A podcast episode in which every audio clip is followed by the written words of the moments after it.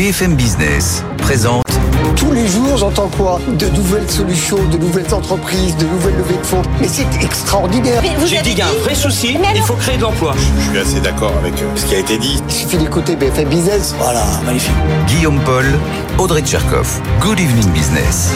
Allez, 19h, on est reparti, la deuxième heure de Good Evening Business en direct. Euh, rebonsoir Audrey. Rebonsoir Guillaume et rebonsoir à tous. Donc cette petite phrase ce soir dans l'actualité du patron de Stellantis, Carlos Tavares, qui a jamais eu sa langue dans sa poche hein, quand il parlait du véhicule électrique, mais là qu'on a remis une petite louche et qui a surtout douché le gouvernement, qui aurait bien voulu qu'il relocalise un petit peu plus en France. On va vous raconter ça, bien sûr, dans, dans un instant. Oui, petite phrase lourde de conséquences. Et puis ce soir, sinon, c'est l'événement euh, sur BFM Business. C'est la nuit de l'intelligence artificielle à partir de 20h autour de François Sorel, Frédéric Simotel. Donc une grande soirée pour évoquer les enjeux du moment, les opportunités que ça représente, mais aussi évidemment les risques éthiques et puis les futurs usages de cette intelligence artificielle. C'est à partir de 20h, effectivement. Et puis, alors, le rapport France 2030, vous vous rappelez, hein, qui avait été annoncé après le Covid pour accélérer la réindustrialisation du, pays, question de souveraineté.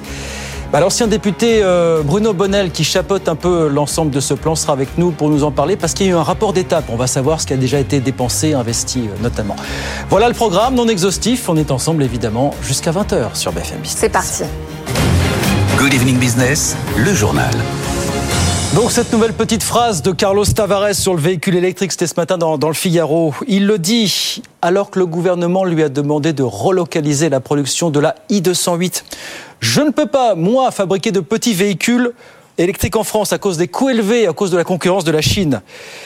Petite sortie qui n'a pas plu à Bruno Le Maire. Oui, mais c'est Justine Vasson qui nous l'expliquait tout à l'heure. Les deux constructeurs Renault et Peugeot n'ont pas du tout la même stratégie en la matière. Écoutez un seul point réel de désaccord avec Carlos Tavares. Quand on voit l'accélération du changement climatique, quand on voit ce qu'on a connu au mois de juin, je pense qu'il faut accélérer la bascule vers le véhicule électrique. Et que la bonne stratégie économique, c'est de s'engager totalement vers le véhicule électrique. Ce que je constate, c'est que Luca Demeo, chez Renault, construit un petit véhicule, la R5, c'est juste une question de défi industriel. Le défi industriel pour la France, c'est de construire non seulement des véhicules haut de gamme, mais aussi des petits véhicules électriques comme la i208 sur notre territoire. Moi, je souhaite que Carlos Tavares relève le gant et relève ce défi. Alors voilà, Bruno Le ce matin sur BFM TV. Écoutez ce que nous disait euh, ce spécialiste du secteur auto, Jean-Pierre Cornu, tout à l'heure. Pour lui, il est effectivement euh, difficile d'avoir une vraie valeur ajoutée sur les petits véhicules électriques en Europe. Écoutez. Eh bien, ça fait longtemps que les, véhicules euh, entrée de gamme ne sont plus produits en France, même à moteur thermique. Donc, il faut véritablement faire un, process industriel complet pour euh, ramener dans les usines françaises des petits véhicules.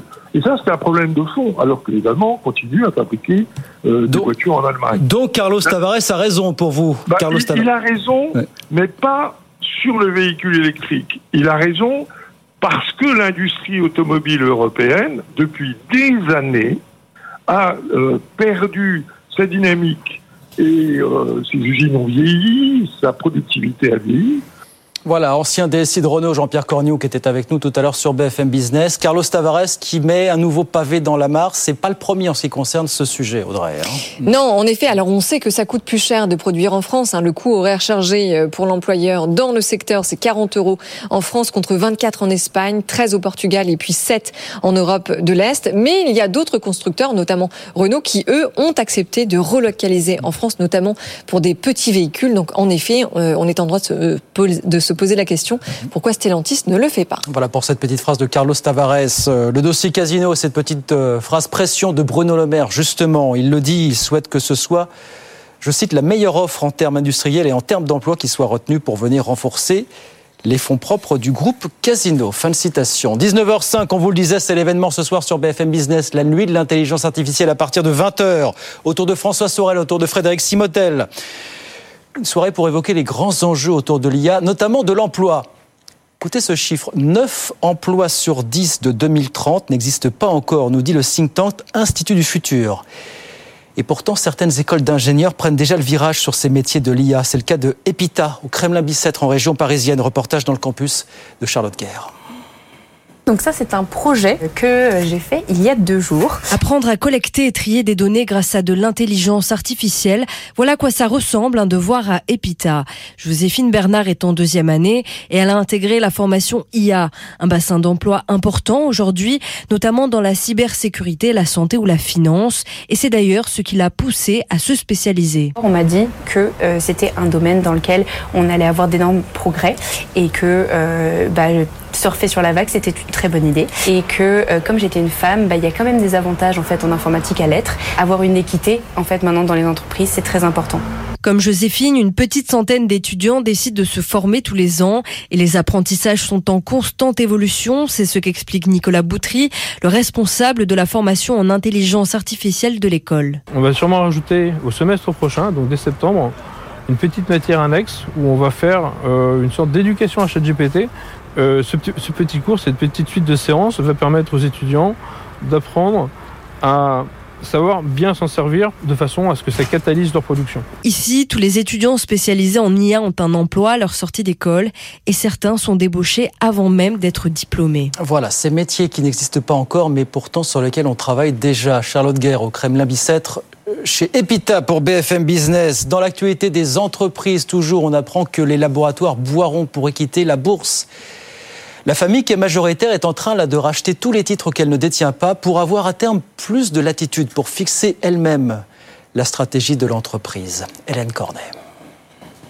S'éloigner des marchés financiers, une décision qui fait sens selon les analystes interrogés. Les actionnaires familiaux détiennent près de 70% du capital de Boiron, les salariés 5,6%, le reste en flottant. Une faible liquidité selon la direction qui représente finalement un coût supplémentaire pour l'entreprise en documents boursiers et une contrainte en temps passé avec la communauté financière. L'opération pour financer ce rachat d'actions devrait être assez indolore. Le laboratoire a une capacité d'autofinancement supérieure à 50 millions d'euros. Il est assis sur une véritable machine à cash. Les ventes d'homéopathie qui avaient souffert des vagues de déremboursement sont reparties de plus belle, surtout à l'international. Ce qui fait tiquer les analystes en revanche, c'est le prix proposé qui équivaut au cours actuel. L'offre inclut en effet le versement d'un dividende de 10 euros par action qui sera dans tous les cas versé avant l'opération. Il n'y a pas vraiment de prime pour les actionnaires minoritaires qui espèrent un éventuel relèvement de l'offre. Hélène Cornet, donc les laboratoires Qui pourrait très rapidement quitter la bourse. Et puis alors Meta, vous l'avez entendu, a bien l'intention de profiter des déboires de, Twitter. Meta annonce le lancement de Threads, son propre réseau social concurrent direct de Twitter. Il a déjà pas mal de précommandes hein, sur euh, Google Play ou encore euh, l'Apple Store. En Europe, par contre, on apprend qu'il va falloir attendre un petit peu. Pour une raison très simple, vous le savez, c'est que la concurrence est ce qu'elle est. Et la réglementation n'est pas du tout la même en Europe. Marion Bassman nous raconte ça. Le principe est le même que Twitter. Les utilisateurs pourront retrouver sur Threads un fil d'actualité avec des messages, des photos, des vidéos. Ils pourront les aimer, les commenter, les republier, le tout avec une limite de caractères. L'unique différence, c'est la possibilité de relier l'application à Instagram et donc de pouvoir y retrouver ses contacts. Imaginé en 2019, le projet de Meta s'est accéléré cette année après le rachat de Twitter par le patron de Tesla et SpaceX. Son lancement intervient alors que le réseau social d'Elon Musk fait face à de nombreuses critiques, manque de modération, quotas, limitations, bugs en série, options payantes. Ces derniers jours, Musk a même annoncé limiter à 1000 le nombre de tweets consultables quotidiennement pour les comptes non vérifiés. Cloner ses rivaux, Meta le fait à la perfection. En 2016, Mark Zuckerberg concurrence Snapchat avec Instagram Stories, puis TikTok en 2020 avec ses Reels. Marion Basma et Meta donc qui lance euh, la bataille contre Twitter sur la bataille sur le créneau des réseaux sociaux. 19h10. On retourne sur les marchés tout de suite. Je vous rappelle la clôture ce soir à la Bourse de Paris, troisième séance de baisse, moins 0,8% pour le CAC 40, 7310 points. Rebonsoir Étienne Braque. Depuis Euronext, on est en baisse aussi à Wall Street Bonsoir. aussi apparemment à la, à la mi-séance là Étienne. hein. Oui, reprise des cotations à Wall Street, hein, puisque souvenez-vous, il n'y avait pas de séance hier pour euh, l'Independence Day. Et en effet, on a une séance qui est hésitante euh, outre-Atlantique. Un Nasdaq qui cède 0,1%, un Dow Jones qui perd 0,4%. Euh, des investisseurs qui attendent de voir dans un peu moins d'une heure à, 20h les, minutes de la Fed. Hein. vous savez, c'est le compte-rendu de la dernière réunion. Les marchés qui sont bien sûr toujours dans l'anticipation. Et puis il y a quelques déceptions sur les marchés. Que on a un petit problème de micro apparemment. On va vous interrompre. On va redonner la, la on va regarder les courbes. Voilà, si vous regardez la télévision du côté de, New York pour vous donner la, tendance, malheureusement. Moins 0,43% pour le Dow Jones, 34 271. Et puis l'indice Nasdaq de son côté qui se replie de 0,2%, 13 786 points. Toutes nos excuses, petit problème de micro, ça fait partie du quotidien. On suit évidemment la séance, la fin de séance à Wall Street tout au long de la soirée sur, sur BFM Business. 19h12, on marque une petite pause. Le projet France 2030, vous vous rappelez, qui avait été annoncé après le Covid pour accélérer la réindustrialisation du pays. Eh ben, vous avez un premier rapport d'étape qui a été euh, publié aujourd'hui, 54 milliards d'euros. Qu'est-ce qui a déjà été investi? L'ancien député Bruno Bodel est avec nous pour en parler dans un instant. À tout de suite. Good Evening Business, ils font l'écho. 19h14. Alors maintenant, Guillaume, nous allons parler de France 2030. Oui. Donc on rappelle que c'est le bras armé de la politique française en matière d'industrie et puis d'innovation. On en parle avec vous. Bonsoir Bruno Bonnel. Bonsoir. Alors vous êtes secrétaire général pour l'investissement France 2030. Euh, c'est un budget de 54 milliards d'euros. Vous avez présenté aujourd'hui un premier rapport euh, d'évaluation. Mais avant ça, euh, est-ce que vous pouvez nous dire sur ces 54 milliards d'euros ce qui a déjà été dépensé? Hum. Alors, ce qui a été engagé, c'est à dépenser. Engagé, oui. 18 milliards sur les 54. 18 milliards en 16 mois. Un gros travail dans plein de domaines différents de la technologie, de la santé, de la souveraineté numérique, euh, euh, de la culture, de la formation, de l'espace, euh, des fonds sous-marins, du mm. quantique, mm. et j'en ai encore oublié probablement. Et bien sûr, le plus important, 50% de ça dans la décarbonation de l'industrie et de l'agriculture. C'est quoi la différence entre engager et dépenser bah, quand, Ce sont des programmes qui durent sur plusieurs années. Donc ça veut dire que quand on s'engage par exemple sur un programme de, de plusieurs centaines de millions sur la décarbonation de l'industrie, ça va peut-être prendre 2, 3, 4 ans. C'est ça avant que tout soit mis en place. C'est normal. La construction d'une usine, ça prend 3-4 ans. Évidemment. Alors moi, je les 10, les secteurs nucléaire, hydrogène, spatial, santé, alimentation, culture, transport, grand fonds marin. Euh, en lien avec tous ces sujets, fondamentalement, la France, elle ressemble à quoi à horizon 2030, euh, Bruno Bonnel, finalement Le plus important, c'est à quoi elle va ressembler à l'horizon 2050. Pourquoi je dis ça? Parce qu'il y aura autant de différences en 2050 par rapport à aujourd'hui euh, qu'il y en a eu entre les années 70 et les années 40. Et là, on est en train justement de rattraper une désindustrialisation, un manque d'investissement sur l'innovation pour mettre la France au niveau de ces technologies avancées et permettre justement euh, après 2030 euh, d'avoir un pays plus décarboné, euh, plus industrialisé, mmh. mais d'une façon verte, d'une façon vertueuse, et aussi un pays qui répond au niveau international aux, critères de toutes ces nouvelles technologies qui nous mmh. attendent. Mais est-ce qu'on est réellement à la hauteur des enjeux? Parce que évidemment sur ce plateau, on parle beaucoup de ce qui se passe aux États-Unis avec l'IRA américain, mais pas que, aussi des politiques chinoises et de la mésentente au sein de l'Union européenne, qui fait que la France, en l'occurrence, est quand même en perte de vitesse, et donc ça a couplé au fait que ça fait 50 ans qu'elle se désindustrialise. Est-ce que ces 54 milliards d'euros sont au rendez-vous des enjeux? Écoutez, moi je suis surtout étonné de deux choses. D'abord, c'est euh, dans tous les secteurs que vous venez de citer, il y a des talents en France, il y a des innovateurs qui sont au niveau international. Deuxièmement, il ne faut pas oublier qu'à côté de cet argent public, il y a l'argent euh, privé. Euh, on est aujourd'hui à, pour 1 euro d'argent public, à 1,5 euro d'argent privé. C'est-à-dire que ces 54 milliards, dans la réalité, ils ont un impact déjà de pratiquement 150 milliards. Hum. Et à l'échelle du pays que nous sommes. Il ne faut pas comparer euh, la France avec les États-Unis en sûr, absolue. Eh bien, nous sommes dans un ratio qui est exceptionnel au niveau mondial. D'ailleurs, l'Allemagne vient seulement d'annoncer qu'elle allait mettre 50 milliards dans la décarbonation de son industrie. Je vous rappelle qu'elle a des, elle a des, centrales à charbon, des centrales à gaz, mmh. elle n'a pas d'énergie nucléaire. Alors pour eux, les 50 milliards, euh, c'est certainement pas assez. Donc je crois qu'on est dans une très bonne dynamique. Le rapport le dit. 600 000 emplois créés à l'horizon 2030, mmh. euh, un impact sur le, PIB, c'est-à-dire le produit intérieur brut, de plus de 80 milliards à partir de 2030, c'est-à-dire par an. Hein, il faut bien comprendre que c'est par an. Euh, une capacité justement au niveau de l'aménagement du territoire de redéployer cet argent à 60% hors Île-de-France. Vous savez, moi j'ai des formidables usines d'électrolyseurs à hydrogène à Belfort.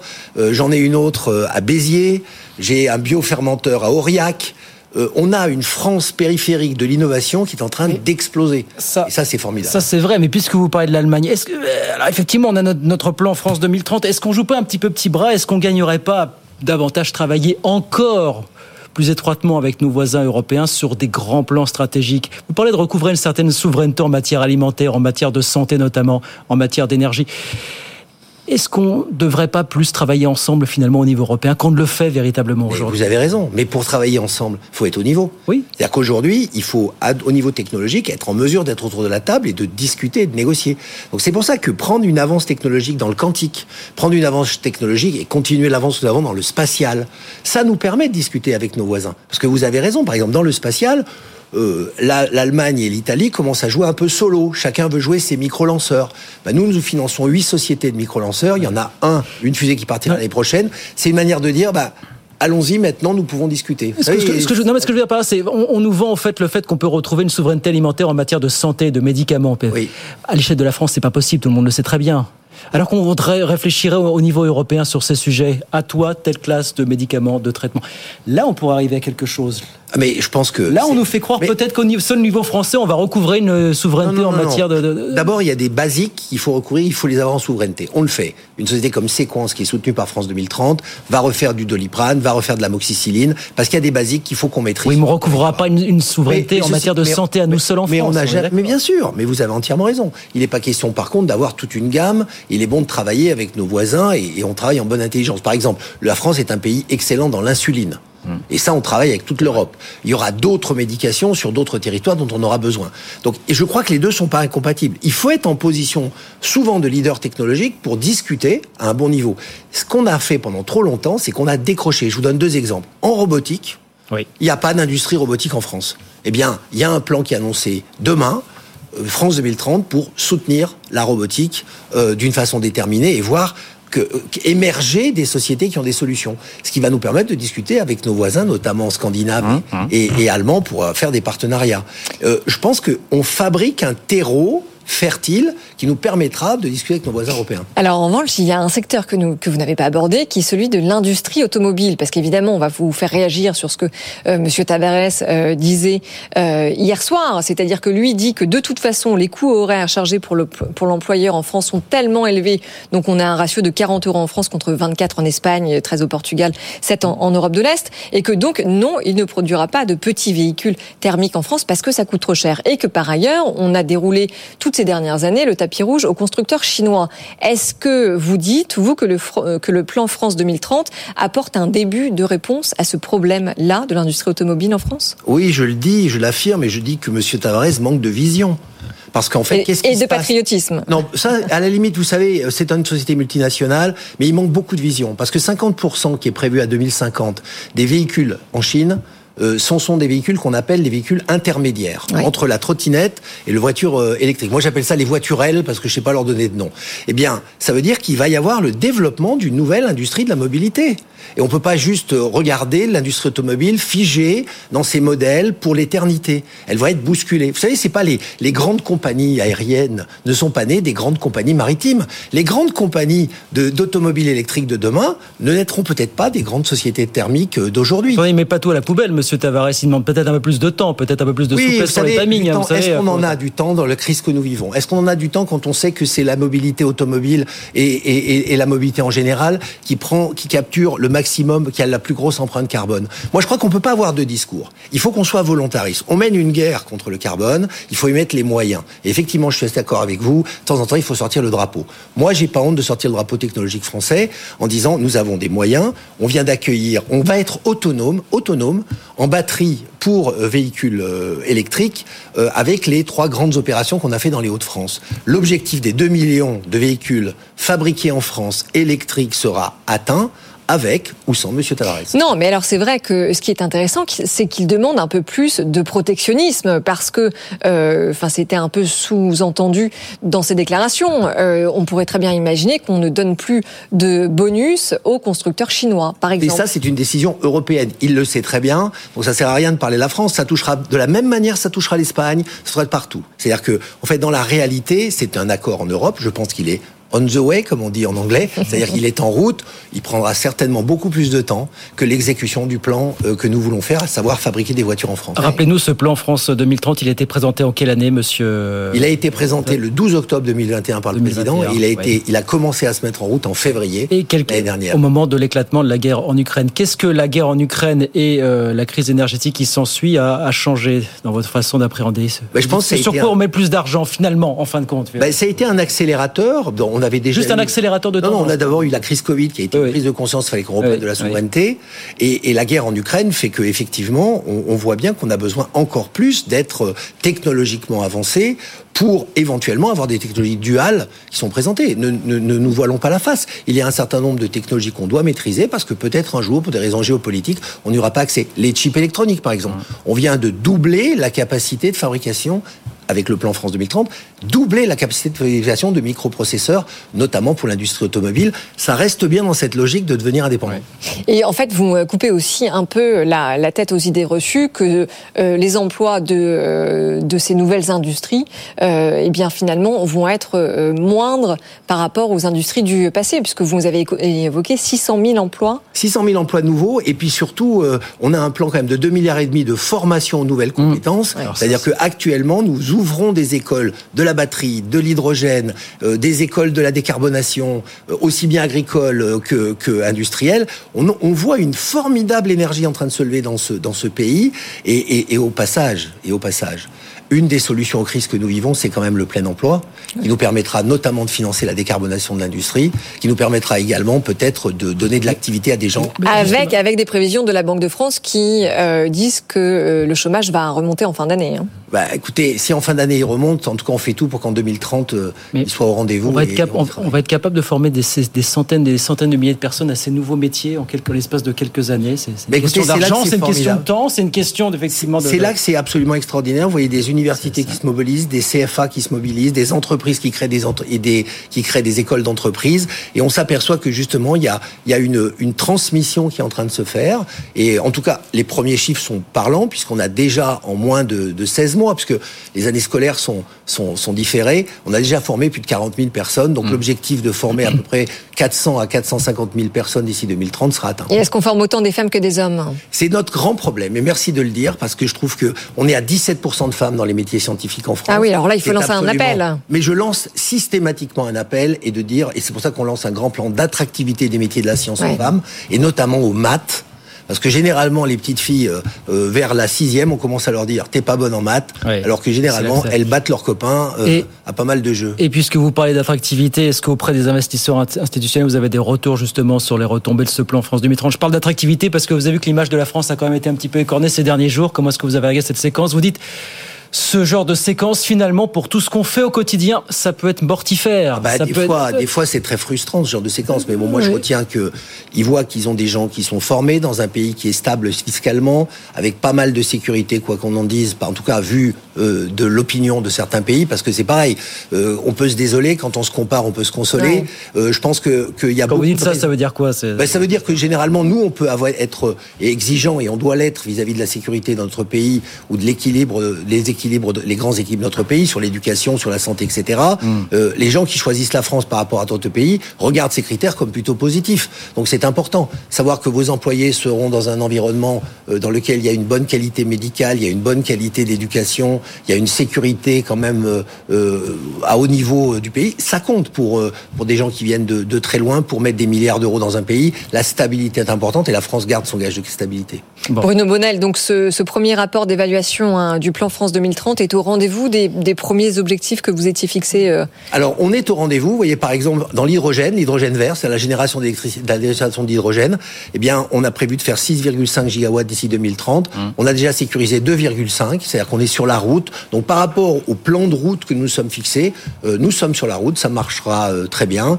Je vous ai cité euh, les formations. Elles sont également euh, sur la route. Et, et, et je crois que le plus important, c'est qu'on voit que on a de plus en plus de dossiers on a de plus en plus de réponses à nos appels d'offres. Il y a une espèce de, de, prise de conscience que ça va. Les gens qui disaient ça ne marchera jamais commencent à dire mais oui. mais ça va marcher. La dynamique est lancée. 54 milliards, donc c'est une première étape. Vous êtes déjà focal sur l'après 2030. On comprend bien. Non, on verra bien. Écoutez, ça, il, en, il en reste pas mal à dépenser. Il 18 d'engagés. On va voir pour la suite. Donc il y a encore de la place pour les projets pour toutes celles et ceux qui voudraient participer à l'aventure sous une plein de places ou une autre. Plein de places. Merci beaucoup Bruno Merci Bonnel. à vous. Merci de passer nous voir, secrétaire général pour l'investissement France 2030. Merci d'être passé nous voir Merci ce à soir vous. sur, sur BFM Business. 19h27 euh, sur BFM. Et oui, c'est l'heure de la grande interview. Edwige Chevrillon nous a rejoint sur ce plateau. Bonsoir Edwige. Bonsoir Audrey, bonsoir, Bonsoir, Guillaume, Edwige. bonsoir Bruno Bonnel. Votre invité ce soir Eh bien, quelqu'un que je connais bien, euh, Bruno Bonnel, en l'occurrence, c'est le député de la Renaissance de la première circonscription de Paris, premier, deuxième, huitième, neuvième, neuvième, c'est Sylvain Maillard qui sera avec nous.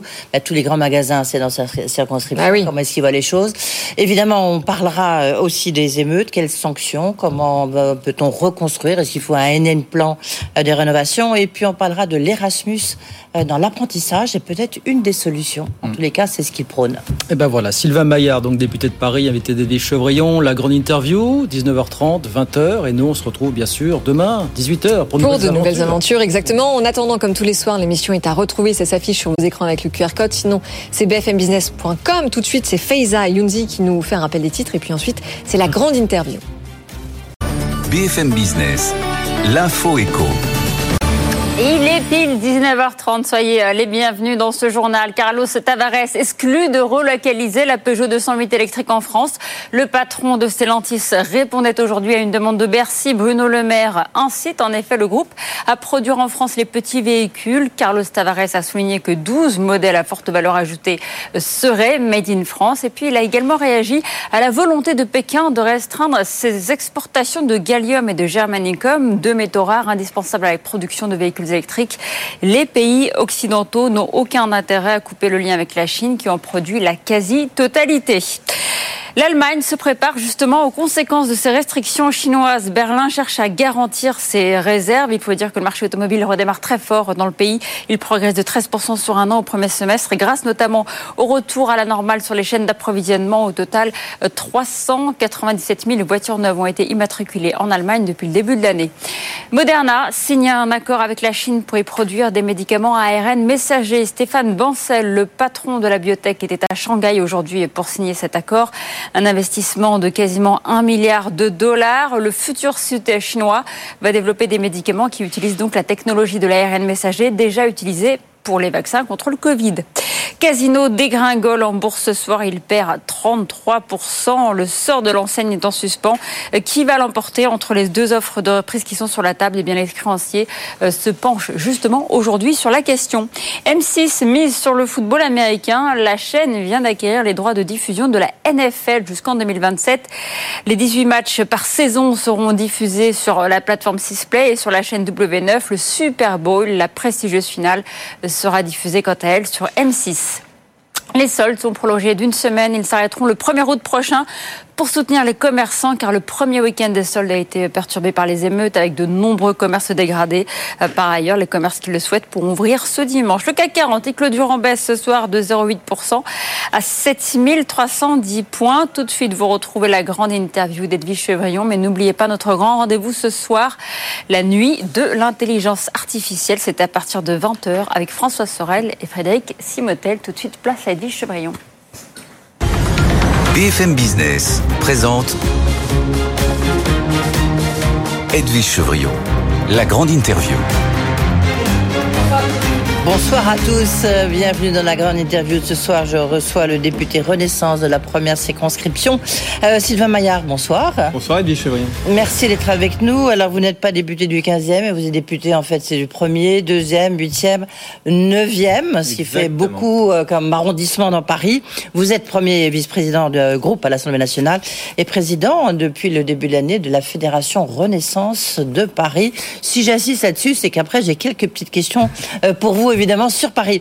Euh, D'abord, euh, je voudrais qu'on va parler des sols, on va parler de l'attractivité de Paris. Je voudrais qu'on parle quand même des, émeutes, des conséquences. Euh, donc, on a vu une évaluation plutôt à la baisse de, de Bercy par rapport à celle d'un milliard qui avait été euh, exposé par bah, Geoffroy Roux de Bézieux, le président du MEDEF. Mais la question, c'est comment, comment est-ce qu'on peut reconstruire, à votre avis Comment est-ce qu'on peut remettre en état? Est-ce qu'il faut, un peu comme l'a suggéré hier le, le président de la République, une énième loi de rénovation Est-ce que c'est vraiment ça la question? Alors, deux, deux choses euh, très claires. D'abord, c'est pour grande partie les assurances qui vont euh, payer euh, les dégâts.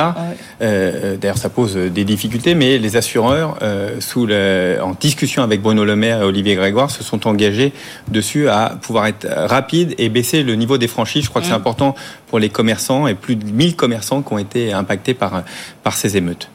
Sur la deuxième euh, question, sur le, le plan euh, que nous allons voter d'ailleurs, hein, parce que le président de la République l'a annoncé, avant la fin de la session, avant le fin juillet, Ouais. nous voulons euh, faire en sorte d'accompagner les communes qui ont été attaquées pour, pour certaines d'entre elles.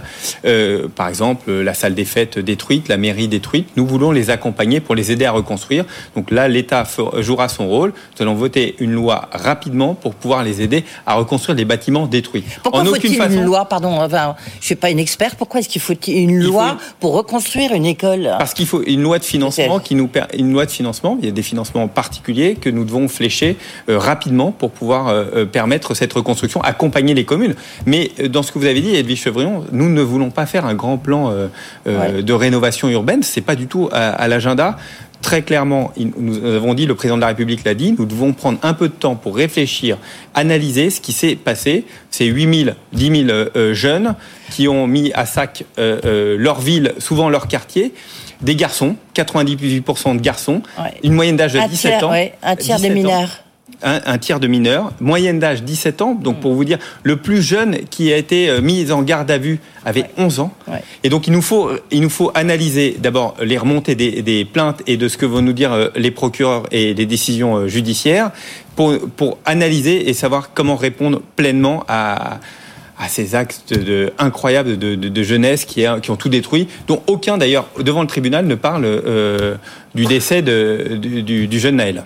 Euh, hier, je recevais Saïd Amouche de Mosaic RH, qu'on appelle le DRH des banlieues, et puis Moussa Camara des Déterminés. Il disait, mais à la limite, c'est pas de l'argent qui est. Enfin, si, il faut de l'argent, mais pas dans la reconstruction dans les écoles. Ce qui, ce qui manque, il y a plus d'associations, il y a plus de clubs de sport, il y a. Tout ça a été balayé, ce qui fait que, ben, il y- il y a plus de liens et plus personne n'est capable un peu de, de contrôler euh, tous ces jeunes. Oui, alors moi- moi je, je pense que dans ce que nous avons vécu, c'est une situation très euh, très très différente. De, on parle beaucoup des émeutes de 2005. Je crois que ça n'a rien à voir. C'est pour ça qu'il faut prendre au moins quelques jours et quelques semaines de réflexion et d'analyse sur ce qui s'est passé. On peut toujours dire qu'on fait jamais assez, qu'on peut mettre plus d'argent, on l'entend. Non, non, mais Pourquoi pas y pas, non, réfléchir c'est pas plus d'argent, Bah, c'est mettre de l'argent un peu autrement. Oui. Parce que là, tout est fait pour le bâti. Je reprends l'expression de Saïd Amouche. J'ai trouvé ça Oui, mais intéressant. les, mêmes, et ils avaient sûrement raison, disaient a 10 ans, 15 ans, il fallait absolument euh, refaire le bâti parce que euh, euh, pour bon, nombre de quartiers, la vraie difficulté, la première difficulté, c'était euh, euh, d'avoir des, logements- euh, des, des logements décents euh, et, et des quartiers vivables. Donc oui, nous avons mis beaucoup d'argent sur la table pour refaire une bonne partie des quartiers et nous avons un, un pro- un programme qui continue d'ailleurs euh, depuis de bon nombre d'années, on continue là-dessus. Mais évidemment, il faut réfléchir comment des jeunes de 12 ans, 13 ans, 14 ans s'attaquent à, y compris aux policiers, euh, dans la rue, cassent tout, cassent, cassent les commerces, leurs commerces dans lesquels ils vont euh, au quotidien, cassent Alors, leur- quelles sanctions là Juste un débat, on va pas. Euh, Sylvain Maillard, juste les sanctions là, c'est un peu la surenchère. Tout le monde dit qu'il faut bah, bah, à droite. Eric Ciotti dit qu'il faut supprimer les allocations familiales bah, de, bah, de ceux que, des familles qui n'arrivent pas à contrôler leurs euh, ces mineurs. Euh, on rentre dans une espèce de, oui, de, de polémique qui, qui monte, qui monte, qui monte. Qu'est-ce que, qu'est-ce que vous, vous préconisez, Sylvain Maillard? J'imagine que dans vos arrondissements, il n'y en a, pas- il y a pas beaucoup, évidemment. Oui, il y a, il y a de- il y a évidemment, je suis dans des arrondissements privilégiés, mais il n'y a pas que des gens privilégiés qui habitent euh, le centre de Paris. Mais en tout cas, dire que euh, la suppression des allocations familiales, comme euh, euh, on entend régulièrement depuis 20 ans, 30 ans, à chaque fois qu'il y a des, des sortes, des, des émeutes ou bien une envie de, de- de- de- de- d'attaquer les, les familles en, en grande difficulté, pour nous, n'est pas la réponse. On peut réfléchir Mais sur quoi les- votre réponse, sur alors? différentes modalités. Vous savez, quand vous avez une famille euh, euh, en, en difficulté, d'abord, un, les tribunaux seront extrêmement durs avec les parents qui sont en capacité d'encadrer leurs enfants. Il y en a, il y en a des parents ou Mm. des mères isolées, on parle beaucoup des mères isolées, qui, qui, qui n'arrivent plus à tenir euh, leur Ah ado bien- 17, non, mais 18 ça, ans. On sait que ça peut être difficile. ça, on sait ça, oui. Mais il y a beaucoup de familles dans lesquelles euh, euh, le couple est, est parfaitement formé et au fond laisse faire et il y a une vraie carence. Eux vont payer. Eux vont payer. Les tribunaux sont extrêmement durs. Les premières décisions prises sont extrêmement dures. Les parents paieront parce que c'est normal. C'est pas à vos impôts, aux impôts de, de vos auditeurs, de payer quand euh, on n'arrive pas à tenir ses enfants. Mais à côté de ça, est-ce qu'il Enfin, faut encore faut-il qu'ils aient les moyens de payer, mais enfin, bon. oui, mais enfin, euh, euh, euh, en tout cas, il faut des sanctions qui, fassent sûr, en sorte qu'ils ouais. payent. Le, les, les, sur, les- sur les sanctions, sur le- le- la fin du RSA, la suppression des allocations familiales, quand on a des familles déjà en grande difficulté, est-ce que quand il y a un des enfants qui fait n'importe quoi, est-ce qu'il faut sanctionner l'ensemble de la famille et, et l'ensemble des frères et sœurs qui parfois sont, souvent même, sont des bons élèves à l'école, travaillent et eux seraient sanctionnés aussi Vous voyez qu'il il faut évidemment euh, réfléchir à tous les moyens, mais avant tout, euh, euh, des sanctions rapides, un coup de baguette magique qui permettrait de, de trouver une solution rapide, je crois que On ça n'existe pas pas. ça. Ouais. Prenons du Alors- temps, réfléchissons et faisons en sorte d'être suffisamment fermes, parce que c'est ce que nous demandent les Français, y compris dans, les, quar- dans ces quartiers-là, hein, parce que c'est dans ces quartiers que ça a été le plus détruit, et qui nous disent, nous voulons de la fermeté, nous voulons plus de police, et nous voulons une justice plus rapide. C'est exactement ce que nous sommes en train de voter à l'heure actuelle. Juste, juste, vous avez travaillé, vous avez un projet de loi encore, non, parce que chaque fois on dit qu'il y a un encombrement euh, législatif, c'est- c'est sûr, mais vous avez quand même un projet de loi sur l'Erasmus euh, pour l'apprentissage. En fait, c'est faciliter la mobilité. Merci, merci d'en parler, parce que vous savez, les je, bonnes je- je nouvelles... dis juste, oui, non, non, mais si, si j'en parle, pardonnez-moi, c'est-à-dire, est-ce que ça peut être une solution pour des apprentis qui habitent avec une priorité peut-être pour ceux qui habitent dans des quartiers difficiles ou dans ces banlieues? Oui, quand on vote des bonnes nouvelles, euh, tout le monde trouve ça su- et- et super de permettre aux apprentis aussi de partir en Erasmus euh, euh, et de permettre à l'ensemble des jeunes Français de pouvoir avoir une, une expérience à l'étranger et singulièrement en Europe. Aimer l'Europe, c'est la, la- la- la vivre. Mhm. Et donc, nous voulons que l'ensemble des apprentis, en tout cas le maximum, puissent partir à l'étranger plus de quatre semaines en formation euh, en tant qu'apprenti. Et c'est la proposition de loi que je porte, qui a déjà été votée à l'Assemblée nationale euh, le mois dernier et qui va euh, poursuivre son chemin au, Sénat pour être, j'espère, finalement adopté euh, à la fin de l'année. Nous, ce qu'on veut, c'est que les jeunes, particulièrement en bac et infrabac, puissent partir euh, euh, en Allemagne, en Italie, euh, Oui, en Espagne, se former, découvrir garder- d'autres mondes, parfois sur les quartiers, utile. voire autre Ouais. chose. Et nous organisons le financement avec les entreprises, avec les, les OPCO, de faire en sorte que chacun trouve une solution de financement pour pouvoir partir et se former.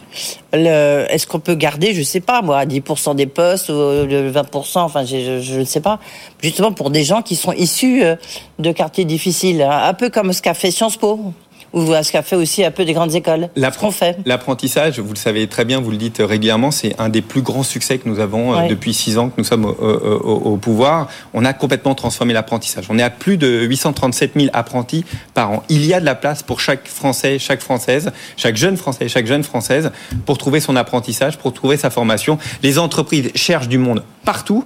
Il nous faut D'accord, mais vous juste qu'ils répondez soient pas à ma formés. question, vous répondez pas à ma question. Il n'y a pas besoin, il n'y a pas besoin entre guillemets de, de, de leur ouvrir des places. Il y a des places partout de formation. La seule chose, c'est évidemment mieux orienter. Non, mais pour aller, mieux oui, mais pour aller chez, euh, pour bénéficier du programme Erasmus. Alors, le programme Erasmus, c'est justement les aider à financer leur déplacement à l'étranger, parce que c'est ça qui bloque à l'heure actuelle. C'est comment on fait pour se financer, payer euh, son logement, payer euh, son voyage à l'étranger. Donc, c'est ce qui porte cette proposition de loi. Les entreprises, les OPCO vont nous permettre de, de financer ça. Et pardon, je repose ma question encore une fois, mais c'est vrai. Pourquoi faut-il encore un projet de loi là aussi? En fait, on avait un- une difficulté juridique dans le contrat de travail. Il fallait lever une option parce qu'un contrat de travail, tout simplement d'un apprenti qui a un contrat de travail, au bout d'un mois, s'il n'est plus dans son travail parce qu'il est à l'étranger, en fait, ce contrat n'existe plus ou devient caduque. On a mis une option et ça, il fallait absolument passer par une loi qui nous permet. C'est complètement dingue. Mais c'est la loi française Ah ouais, ouais. et qui nous permet justement de lever euh, cette difficulté. Tiens, juste une question, vous qui avez été entrepreneur, qui êtes assez branché. Il faut couper les réseaux sociaux ou, ou- ou pas? Est-ce qu'il faut les, les sanctionner? En tout cas, ce qui est certain, et ça c'est vraiment euh, au cœur de notre action. Il faut faire en sorte que euh, quand Twitter, euh, Instagram, Snapchat euh, ont un flot extrêmement important d'images violentes ou, ou qui euh, poussent à l'insurrection, qu'on puisse à un moment couper, que eux-mêmes puissent couper. Ça demande du, des, be- des- du, du monde derrière les écrans, chez Ouais. Snapchat, chez Instagram, chez Twitter. Ils ne mettent pas assez de monde. Est-ce qu'il faut les sanctionner? Parce qu'à la limite, si vous vous dites des horreurs euh, ici sur ce plateau, nous on sera sanctionnés. Donc euh, est-ce qu'il faut euh, que justement ils soient, comme, voilà, comme euh, une chaîne de télévision, une chaîne de radio Mais La loi le prévoit déjà, Edwige Chevrillon. Il faut, ils Alors sont sanctionnés, ils ont des amendes quand ils ne respectent pas. euh, euh, dès que Pharos, vous savez, la plateforme qui, qui leur dit, il faut enlever ce, ce contenu sous l'heure, dans l'heure, il faut absolument qu'ils puissent mettre les moyens. Là, la difficulté, c'est qu'ils n'ont pas assez de personnes derrière et bah pour traiter l'ensemble des informations. Nous leur demandons.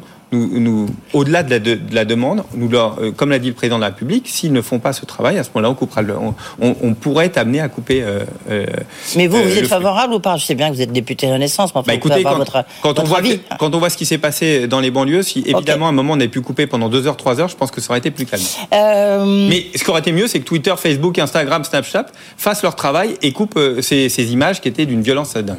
Sur la question des- de la cagnotte, la cagnotte notamment pour les policiers qui a été euh, créée euh, par Jean Maïsia, 1 636 200 euros récoltés euh, pour la famille du policier, ça, ça vous choque? Oui, je, je regrette, je regrette non seulement cette initiative, mais c'est pas c'est bah parce que euh, c'est quand même euh, on est dans une d'abord une procédure judiciaire. C'est difficile pour moi comme député de, de parler d'une procédure judiciaire. Je n'ai pas le droit euh, constitutionnellement, mais dire il y a un, un jeune qui est mort dans cette action de police. Je crois que la moindre des choses, c'est d'attendre la décision judiciaire de ce qui se passe. Il est le, le policier est mis en examen pour des euh, pour euh, des faits extrêmement graves, comme vous le savez. Euh, je, sais que la, famille euh, de Naël a demandé à ce que cette cagnotte soit interdite. C'est au juge de, de prendre décision. C'est pas au pouvoir de, de, de dire ce qu'il faut faire dans ce cas. C'est vraiment au juge de, l'annuler ou pas. Euh, on va parler un petit peu des soldes, c'est un sujet plus léger. Ce matin, Olivier Grégoire a donc dit que la ministre, la ministre déléguée en charge des petits des PME et du commerce a dit que les soldes allaient être prolongés d'une semaine pour contrebalancer un peu cette semaine de- d'émeute qui a un peu glacé tout le monde. Euh, Vous, dans le huitième, euh, vous avez tous les grands magasins du boulevard Haussmann. Dans le premier, vous avez la Samaritaine. Vous avez beaucoup, beaucoup euh, de, de magasins. Qu'est-ce que vous ressentez? Est-ce qu'effectivement, il y a une baisse très importante des soldes? Oui, j'ai la chance dans ma circonscription, dans le 9e, beaucoup. euh, Dans le 9e aussi, les, bien les plus sûr. grandes enseignes et les plus grands Oui, magasins. oui, 8e, sont- 9e, vous avez raison, pardon, sont- pardon, pardon, c'est le sont, 9e. euh, sont, C'est sont là, les plus grands, euh, les plus grands en France. Et, et oui, bah, j'ai- écoutez, moi, je, je suis euh, allé les voir euh, dès jeudi euh, dernier. On voit que c'est beaucoup plus calme. Les soldes, évidemment, euh, ont, eu du mal à démarrer. Le, le week-end a été euh, pas, pas à la hauteur de ce qu'ils attendaient. Et Olivier Grégoire a annoncé aussi, vous, vous- je me permets de le rajouter, a annoncé que ce dimanche, si les magasins le souhaitent, Oui, ils pourront il ouvrir clair, tous partout en France. Je crois que c'est important. Quand vous aimez euh, votre magasin de proximité ou votre commerçant dans lequel vous aimez euh, prendre du temps et aller acheter, bah, c'est le moment de le faire ce week-end. Ça les aide, c'est important. Soutenir nos commerces, c'est aussi soutenir nos emplois. Et donc je peux inviter tout le monde à y aller, particulièrement dans le centre de Paris. Oui, mais si, on revient un peu sur le sur ce cette baisse d'activité, euh, vous avez des chiffres un peu plus précis de votre côté. Non. On dit que sur les Champs Élysées, euh, par exemple, c'est moins 17% ce qui est quand même assez colossal. Euh, dans Paris, ce serait moins 4 Et bon, Bon, les chiffres que j'ai sont plus forts que ceux-là. Ah bon, c'est quoi en vos baisse. chiffres Ouais. On est au- au- un peu plus de moins 20%. Euh, après, on est au début des soldes. Le premier week-end n'a pas été bon, donc euh, on, on va voir comment ça se passe. Dire aussi que les soldes, c'est compliqué parce qu'il y a des rabais euh, tout au long de l'année euh, à travers euh, euh, les réseaux, évidemment, de distribution classique, mais aussi sur Internet, qui font que moi, j'inaugurais en permanence les soldes euh, toujours à 8 heures du matin dans les grands magasins. oui, mais avant, c'était le grand- le c'était grand cirque. le rush incroyable de Ouais. population. C'est vrai que ça n'existe plus. Et, et- et- et donc, on voit que le- l'engouement pour les soldes est, est- est beaucoup moins fort, si ce n'est quand il y a une promotion énorme et avec énormément de d'appels, de, de Olivier Grégoire, qui était à ce même micro euh, il y a juste une semaine, euh, elle disait, mais c'est vrai que moi j'attends des propositions de la part des, des, des commerçants, enfin des, des, euh, et des acteurs, et j'ai aucune proposition sur les soldes, parce que maintenant c'est les soldes en permanence. Il y a des promotions, les soldes privés, les soldes ceci, les soldes cela, euh, donc ça sert plus à grand chose, non? Olivier Grégoire a raison. Ouais. D'abord, pour pour prendre le cas particulier de Paris que je, je connais bien, beaucoup de, de, nos commerçants étaient en difficulté avant que le Covid arrive. Je crois que les, les mesures que nous avons prises avec Bruno Le Maire étaient suffisamment fortes pour les aider à tenir. Et puis on arrive à la fin, à la fin de la période, et évidemment, c'est beaucoup plus difficile. L'activité a du mal à reprendre. On voit qu'aussi il y a des changements de consommation des consommateurs. Euh, d'abord l'accès à Paris devient plus difficile pour bon nombre de banlieusards, mais aussi mm. on a euh, euh, un changement d'époque où on voit bien on consomme moins d'habillements, des modes de consommation ont changé. Et, il faut évidemment que les commerçants puissent s'adapter, à nous de les accompagner, de les encourager, de, faire en sorte de lever des barrières parfois de commerçants, pour certains commerces qui, ont besoin aussi de, repartir sur un nouveau cycle. Est-ce que vous voyez, est-ce qu'il y a un niveau de faillite, un taux de faillite euh, plus important aujourd'hui dans, vos, dans votre circonscription? On revient au taux de faillite qu'on a connu avant le Covid, donc euh, mais pas plus. à peu près euh, classique. Mais c'est vrai que c'est une accélération importante puisque la période du Covid a totalement. Par exemple, imaginer? Les restaurants, on a beaucoup de, de, de, de, personnes qui ont investi dans des restaurants, qui ont changé de vie parce que suite au Covid, ont décidé d'ouvrir des restaurants qui ne sont pas forcément non plus des restaurateurs. Mm. C'est un métier extrêmement difficile, restaurateur, avec beaucoup d'heures à faire. Euh, on est euh, confronté parfois à des restaurants, une fois, je prends encore l'exemple de Paris, des restaurants qui veulent immédiatement des terrasses organisées et, avec une gestion euh, de leur clientèle qui n'est pas à la hauteur de ce qu'on peut attendre à Paris. Vous ressentez cette perte d'attractivité On dit qu'il y a à peu près 10% des, des voyageurs qui ont, des touristes qui ont annulé leur voyage là pour le début juillet. Est-ce que vous, vous le ressentez Oui. Chez vous? On attend les, les chiffres dans l'hôtellerie parisienne qui parisienne et, française, hein, mais qui se portait plutôt bien. Euh, euh, les images euh, des émeutes ont tourné partout dans le monde, Forcément. avec avec évidemment de l'affolement de certains tours opérateurs, et puis aussi parfois des, vous savez, vous pouvez partir, vous êtes vous êtes couvert par une assurance, et on a eu certains pays qui ont dit, bah non, la France, il faut mieux éviter. Donc on va revenir sur un cycle plus classique. Je crois que l'engouement pour Paris reste suffisamment fort, l'engouement pour la France en général reste suffisamment fort. Et je peux imaginer que d'ici la fin de l'année, on va retrouver des chiffres euh, de tourisme euh, qui sont conformes à ce que nous attendons. Entre autres, on a une clientèle asiatique qui commence à revenir un peu plus massivement. C'est pas encore les chiffres que nous attendons, mais c'est en train de, revenir lentement, mais sûrement à la normale. Comment vous vous préparez pour les Jeux Olympiques 2024 Parce que euh, vous, ça va avoir un impact évidemment sur votre sur vos arrondissements. Extrêmement important. On passe beaucoup de temps avec la ministre Amélie Oudéa Castera parce qu'il y a beaucoup de questions qui se posent. D'abord, l'engouement euh, extrêmement fort. Euh, ça va être un moment, on le sent bien pour notre ville, euh, extrêmement euh, fort. Les Jeux Olympiques et les Paralympiques. Vous avez beaucoup d'électeurs qui vous disent on va rester là pour. Alors, euh, mais beaucoup d'électeurs vous disent euh, on va mettre tout sur, sur Airbnb, Airbnb et, et, et, on va partir. Mais surtout, beaucoup de, de, de, Parisiens nous posent des questions sur mais moi je serai dans la zone autour, par exemple pour moi de la Concorde. Comment je vais faire? Comment je fais pour sortir de cette zone?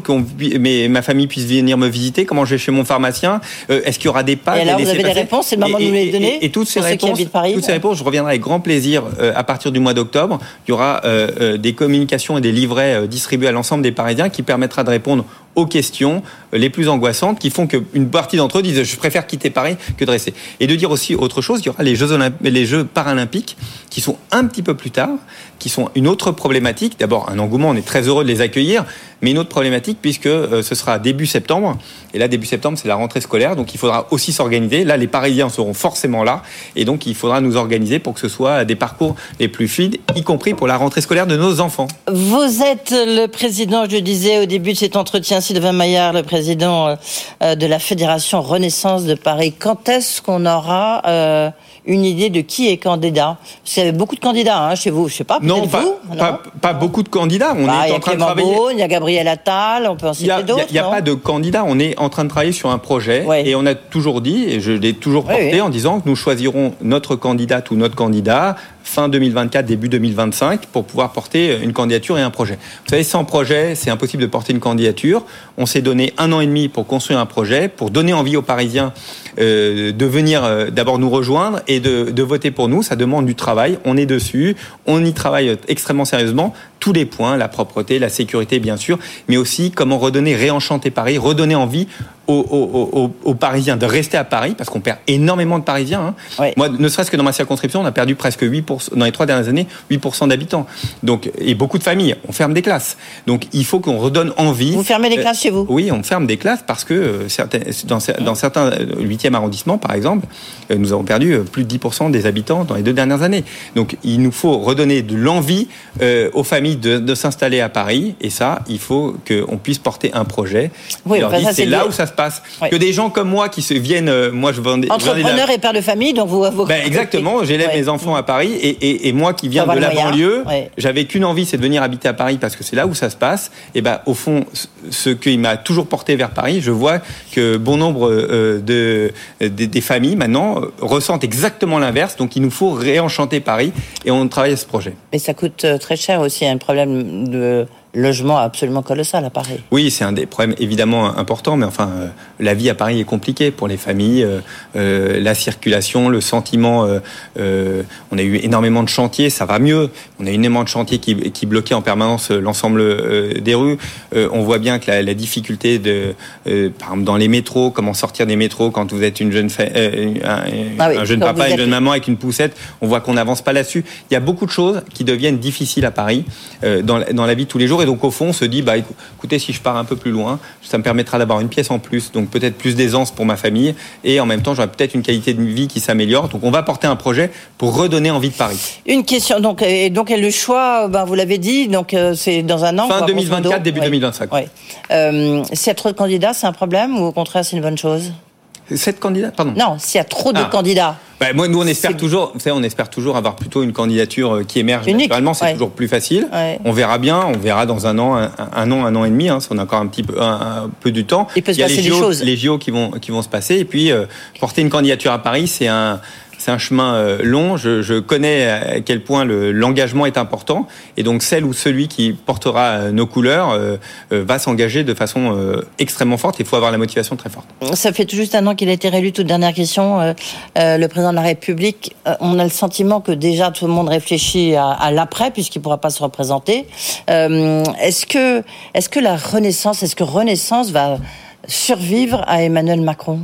Écoutez, pour être vraiment au cœur, au cœur du réacteur, bah, j'ai pas, pas, vraiment l'impression que tout le monde réfléchit à l'après. Je crois qu'on sait tous bah, que si tout le monde est en train de se positionner, bah, je, regardez, je, vous dis hein, vraiment. Je, je, crois que on, d'abord on sait que si on réussit pas ce quinquennat, il n'y aura pas de suite. Donc euh, avant de penser au candidat ou à la candidate qui, qui pourrait euh, succéder à Emmanuel Macron, il faut réussir ce quinquennat. Ça c'est la base pour pour avoir une chance euh, en 2027. Donc on est concentré dessus. On a encore beaucoup de temps, beaucoup de projets à porter, accompagner. On a beaucoup, on a vécu beaucoup de crises. Oui, mais enfin, vous voyez bien, vous sentez bien quand même. Euh, bah, écoute, on verra bien au fur et à mesure du temps. On sait qu'on a un premier rendez-vous extrêmement important, c'est les élections européennes. C'est des élections qui sont moteurs pour nous puisque c'est le cœur de notre ça donnera engagement. le top départ surtout. En plus. Ça donnera mm. probablement, ce sera un moment extrêmement fort et j'espère qu'on va d'abord on va faire campagne dessus et puis ce sera un marqueur euh, important sur euh, la politique, sur ce que les Français pensent de la politique que mène Emmanuel Macron et sa majorité. Et du macronisme dont vous êtes un des piliers. Merci Sylvain Maillard d'avoir été avec nous. Euh, je rappelle donc député euh, du 1er, 2e, 8e, 9e et président de la Fédération euh, de Renaissance de Paris. Voilà, si vous voulez réécouter cet entretien, vous pouvez l'avoir pour ceux qui nous regardent à la télévision, le petit QR code qui vient de s'afficher. Sinon, bien sûr, en replay sur le site de BFM Business. Et puis maintenant, surtout, restez sur BFM Business. C'est la folle nuit, la folle nuit de François Sorel et de Frédéric Simotel, la folle nuit de l'IA. Bonne soirée, très bonne soirée.